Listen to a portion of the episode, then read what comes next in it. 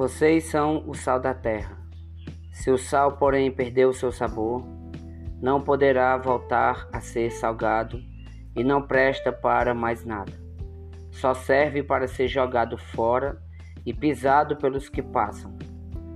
Vocês são a luz do mundo. Uma cidade situada no alto de uma montanha não pode ser escondida. Da mesma forma, ninguém acende um lampião para colocá-lo debaixo de uma bacia, mas sim para colocá-lo em cima de uma mesa, para que possa iluminar todos os que estão na casa.